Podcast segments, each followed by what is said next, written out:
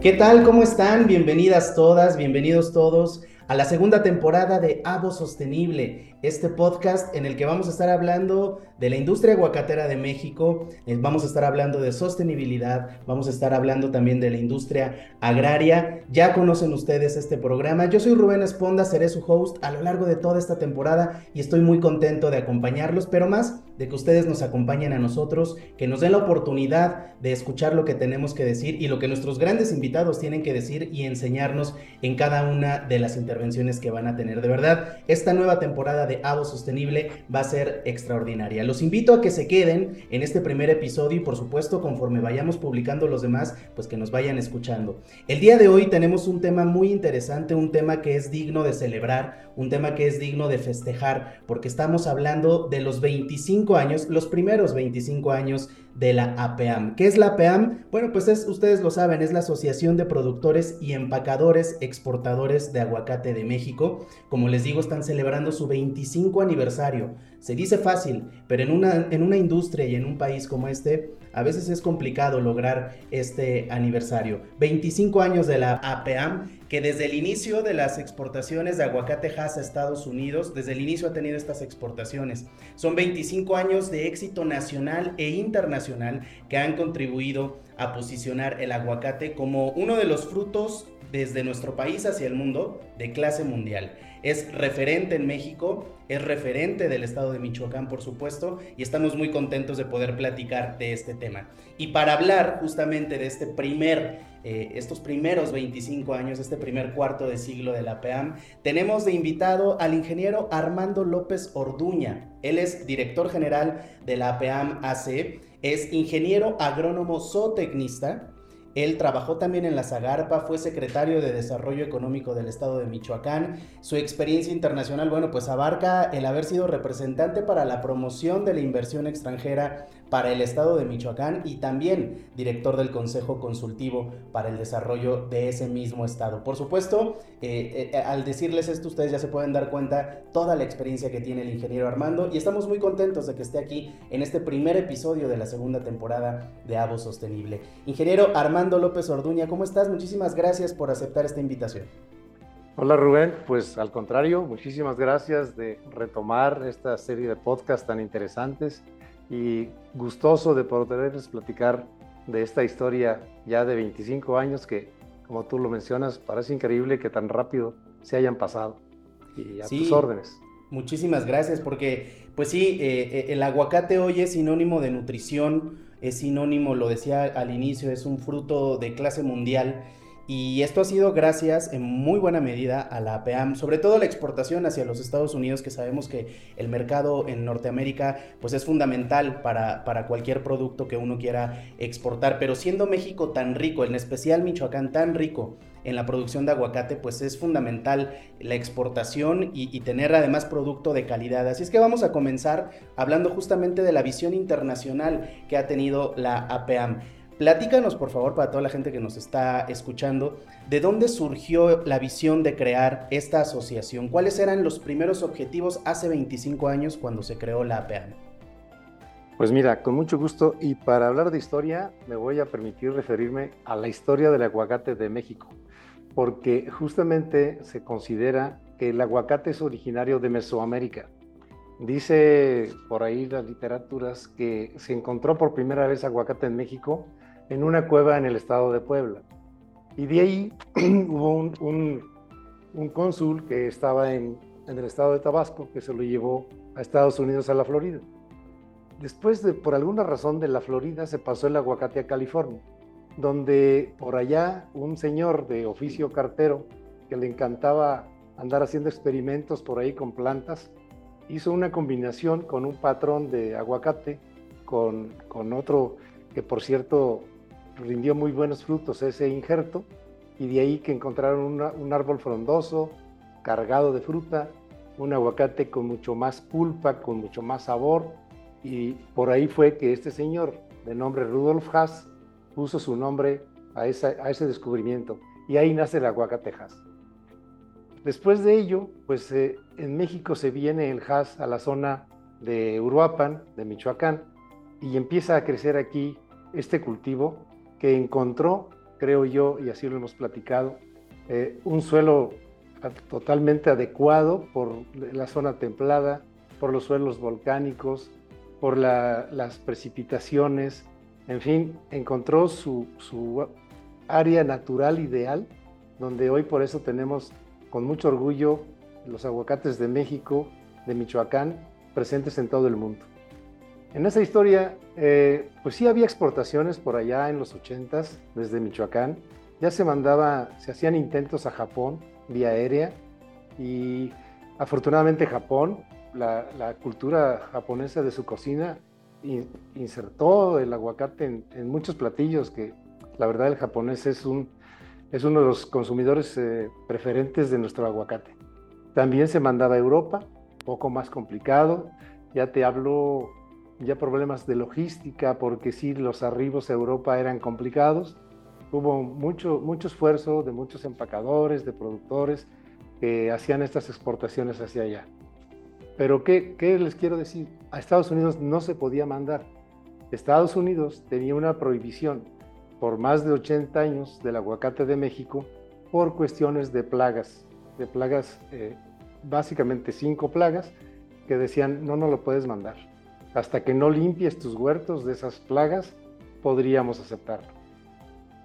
Fue así que empezaron un proceso a través de las juntas locales de sanidad vegetal, con mucho esfuerzo de mucha gente, a limpiar esos huertos, a quitar esas plagas, combatirlas, hasta que finalmente se inició con la liberación de municipios paso a paso y que ya para el año de 1994, cuando estábamos en aquellas historias del GATT, de la apertura, se hablaba ya del posible eh, tratado de libre comercio, fue que entonces sí, se sintió que ya era posible el poder abrir el mercado de los Estados Unidos.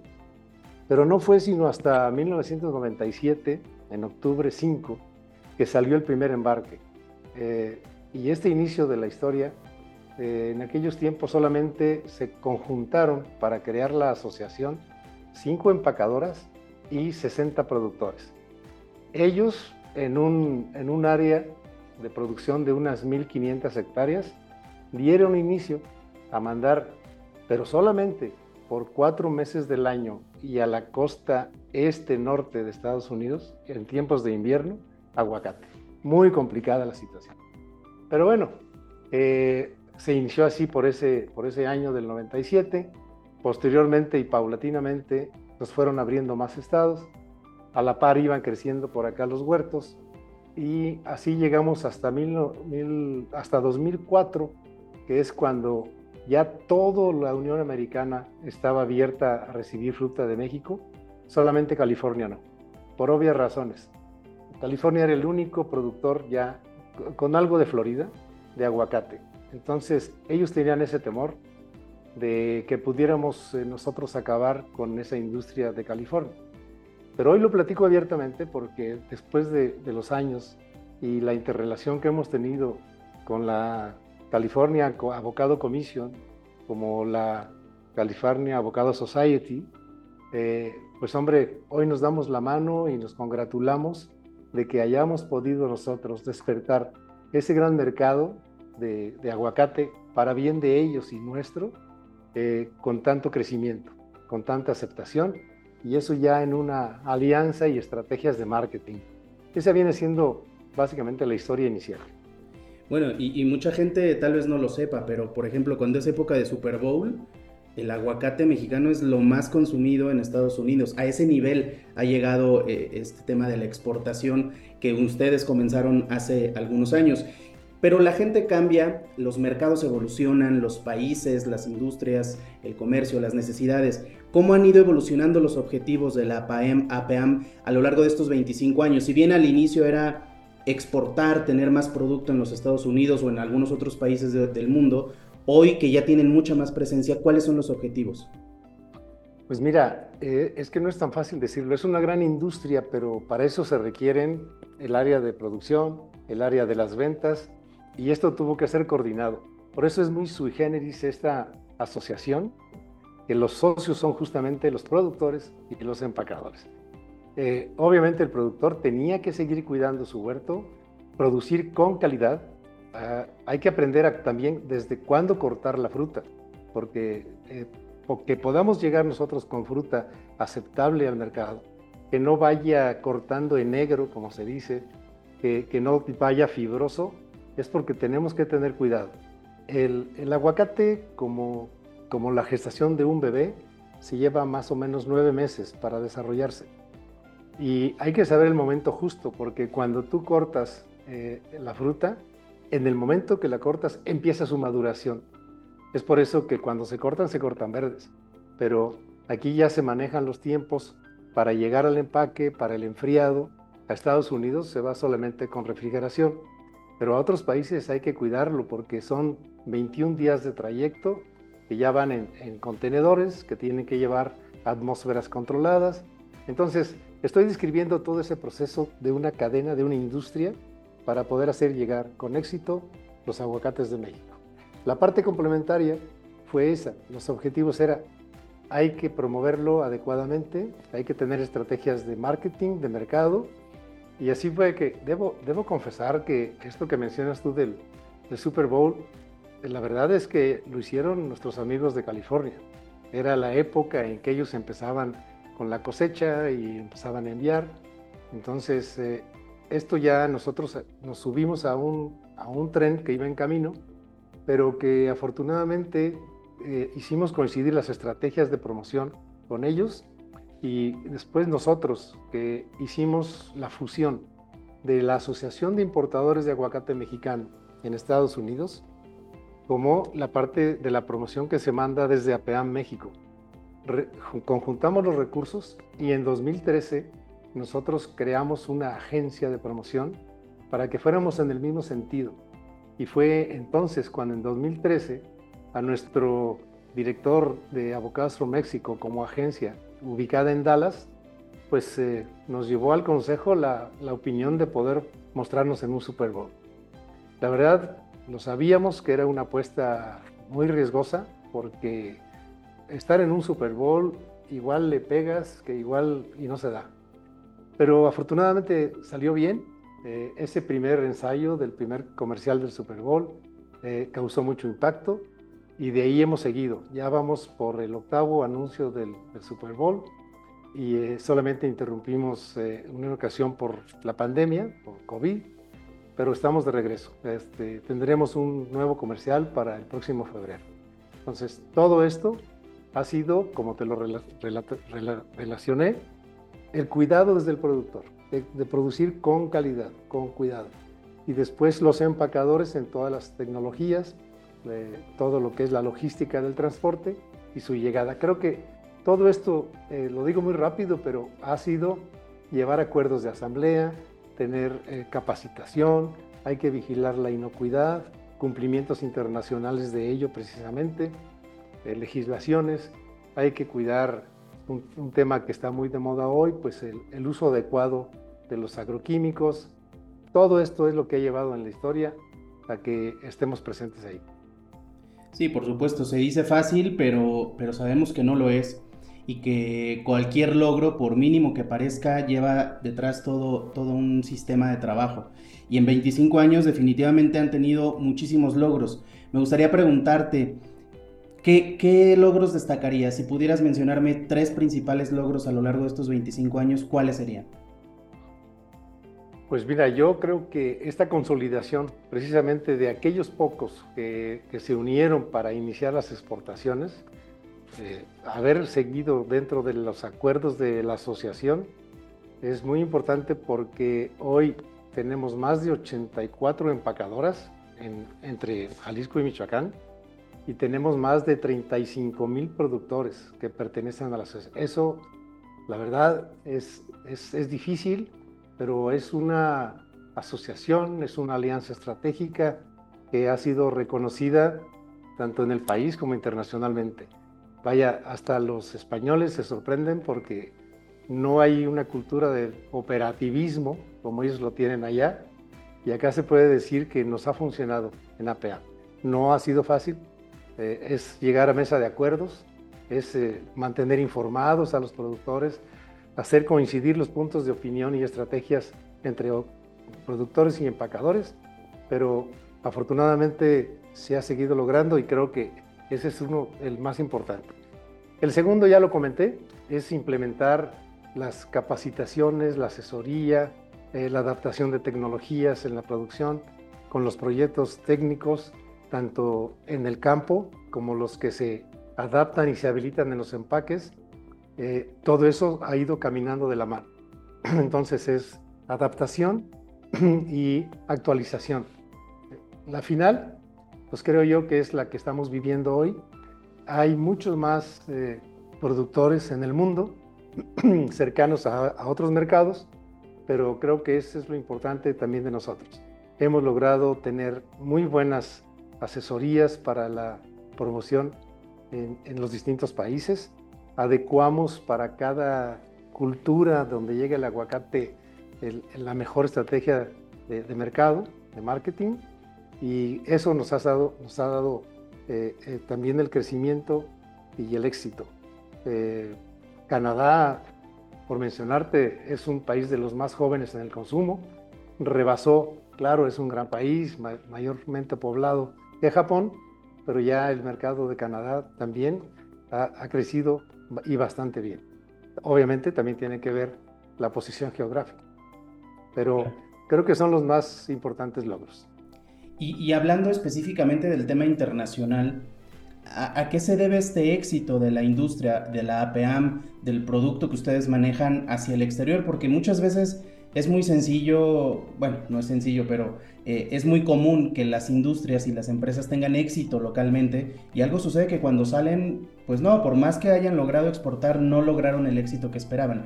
En su caso, ¿cuál crees que sea el principal factor para que ustedes tengan el éxito que tienen a nivel internacional? Ya nos lo decías, Japón, Canadá, Estados Unidos. Eh, ¿A qué se debe este, este éxito? Hablando solo de lo internacional. Pues mira, eh, yo creo que ha sido aprender también de los fracasos, ¿eh? porque conozco a varios que le, han apostado, no solo este, empacadores, eh, productores, y, debo decirlo porque pues el aguacate, recordemos que es un producto del agro, y hablar de producción del agro es siempre hablar de riesgos.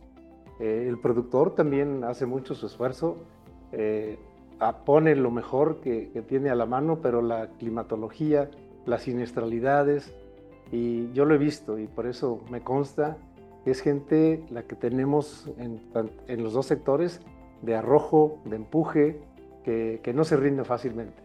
Y lo mejor de todo eso, te lo decía anterior, es que cuando se trabaja de esa manera individual, pero lo conjuntas, es lo que hace el éxito. Eh, eh, me gustaría retomar un poco esto que mencionas de, los productores en su trabajo individual, pero también hay muchos otros factores externos como el clima. Eh, en estos tiempos que se habla tanto del cambio climático, que es real, que ahí está y que nos está afectando a todos, ¿cómo le hacen ustedes con este nivel de exportación y de producción que tienen para mantener la calidad en el aguacate? Porque yo me imagino que es como como cuando haces una sopa, un plato te puede quedar muy rico, pero lo haces ya a mayor escala y se pierde el sazón. ¿Cómo hacen ustedes para, para que este producto conserve su calidad a niveles ya masivos de producción y exportación?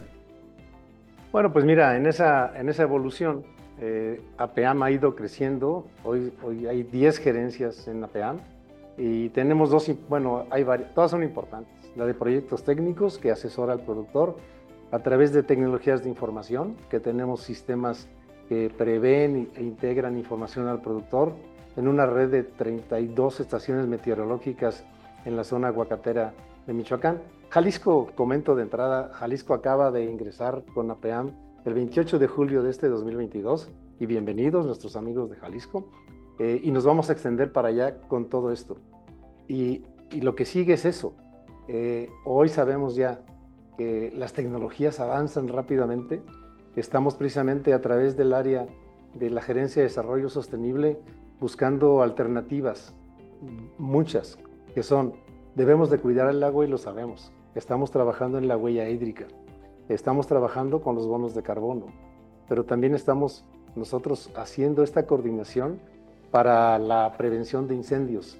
Eh, estamos implementando detectores de puntos de calor. Tenemos que ayudar a esos incendios forestales porque eh, cabe, cabe mencionarlo. APEAM somos los primeros que estamos en contra tanto de la deforestación como del descuido con el bosque. Es lo que estamos haciendo. Pero me regreso. Eh, los sistemas de riego. Cuidar el agua, ya lo dije. Afortunadamente, la mayor parte de la producción la tenemos de temporal. Los suelos que tenemos en toda la franja son suelos que con el agua de lluvia, la verdad, más del 60% son datos que estamos corroborando. Eh, le basta con el agua de lluvia. A veces ocupan riegos de auxilio, pero la verdad es que eh, tenemos que seguirla cuidando. Esto se ha venido derivando, eh, como agrónomo te lo digo, había huertas que eran de riego rodado, pues no debe ser. Y luego ya pasó a aspersión, y ahora después microaspersión, y ahora vamos en, goteo. Entonces, así se van integrando pues, los distintos avances científicos y tecnológicos. Y por todos los lados que lo veas, es lo que, lo que trabajamos en, en la asociación. Ya, ya estamos por, por, terminar este episodio, Armando, pero no quisiera dejar de preguntarte una, una duda que surge al escuchar estos números que, que, manejas, ¿no? Con tanta, tanta gente que está involucrada en la APAM. ¿Qué tan difícil ha sido para ustedes, eh, y tanto para ustedes como para los empacadores exportadores, alinearse todos a, a, a la visión de la APAM, que todos vayan en un mismo sentido? ¿Ha sido difícil manejar a tanta gente? Bueno, pues déjame decirte que ahorita sí recuerdo que uno de, los objetivos primordiales ahora con este crecimiento, tanto de número de productores, número de empacadoras, eh, un aspecto súper relevante, y esto te lo podría decir, pasa como en las familias, es la comunicación. Eh, la comunicación en todo momento y estamos desarrollando eh, aplicaciones como del HACCP, donde ya el productor tiene conocimiento de cómo va su cosecha, cuánto le queda de saldo en la cuenta, pero tenemos que seguir comunicando y tenemos que todo lo que hacemos al interior llevarlo primero con nuestros delegados, representantes de los distintos municipios en la PEAM, que, queremos retomar ya post-COVID, ir a informar a los productores en presencia, en sus juntas locales. Y afortunadamente creo que la pandemia algo bueno nos dejó, el uso de las tecnologías. Hoy a través del teléfono podemos comunicarnos ya en redes de WhatsApp. Tenemos también nuestras redes sociales ya más activas. Estamos informando y esto es lo que pues hoy en día, y yo creo que a todos nos pasa, tenemos que estar muy actualizados, muy bien informados para la toma de decisiones. Así que por ahí vamos en este, en este camino. Definitivamente. Eh, pues Armando, por último, ¿qué viene para la PEAM a futuro? ¿Qué, ¿Cuál es la visión con la que esperan ustedes afrontar este 2023 y los siguientes 25 años que seguramente van a cumplir? Pues justo eso, mantenernos unidos, saber que todo aquel que sea asociado de APEAM tiene que hacerlo con esas ganas, con, ese, con esa voluntad propia de cumplir, de cuidar el plan de trabajo, que es lo que nos rige. Eso no lo mencioné, perdón, pero el plan de trabajo es lo que nos impuso precisamente Estados Unidos de cumplimiento fitosanitario, de calidad. Entonces, pues esa es la base de la exportación. Y lo sabemos muy bien, y lo saben nuestros productores y empacadores, porque seguir presentes en los mercados es que lo más importante, que el consumidor siga prefiriendo los aguacates de México.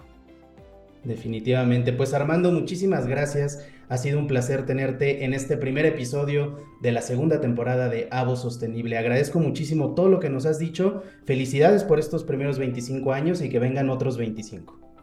Muchísimas gracias Rubén, muchísimo gusto y un saludo a todos. Pues perfecto Armando, muchísimas gracias. La verdad es que estamos muy orgullosos de lo que se ha logrado en estos 25 años gracias a la APEAM en materia de sostenibilidad, calidad, educación, innovación, exportación y por supuesto también el desarrollo para el estado de Michoacán y para el fruto que todos lo sabemos, el fruto más querido de México es el aguacate. Muchísimas gracias por habernos escuchado en este primer episodio de la segunda temporada de Avo Sostenible. Yo soy Rubén Esponda y nos escuchamos en los siguientes episodios.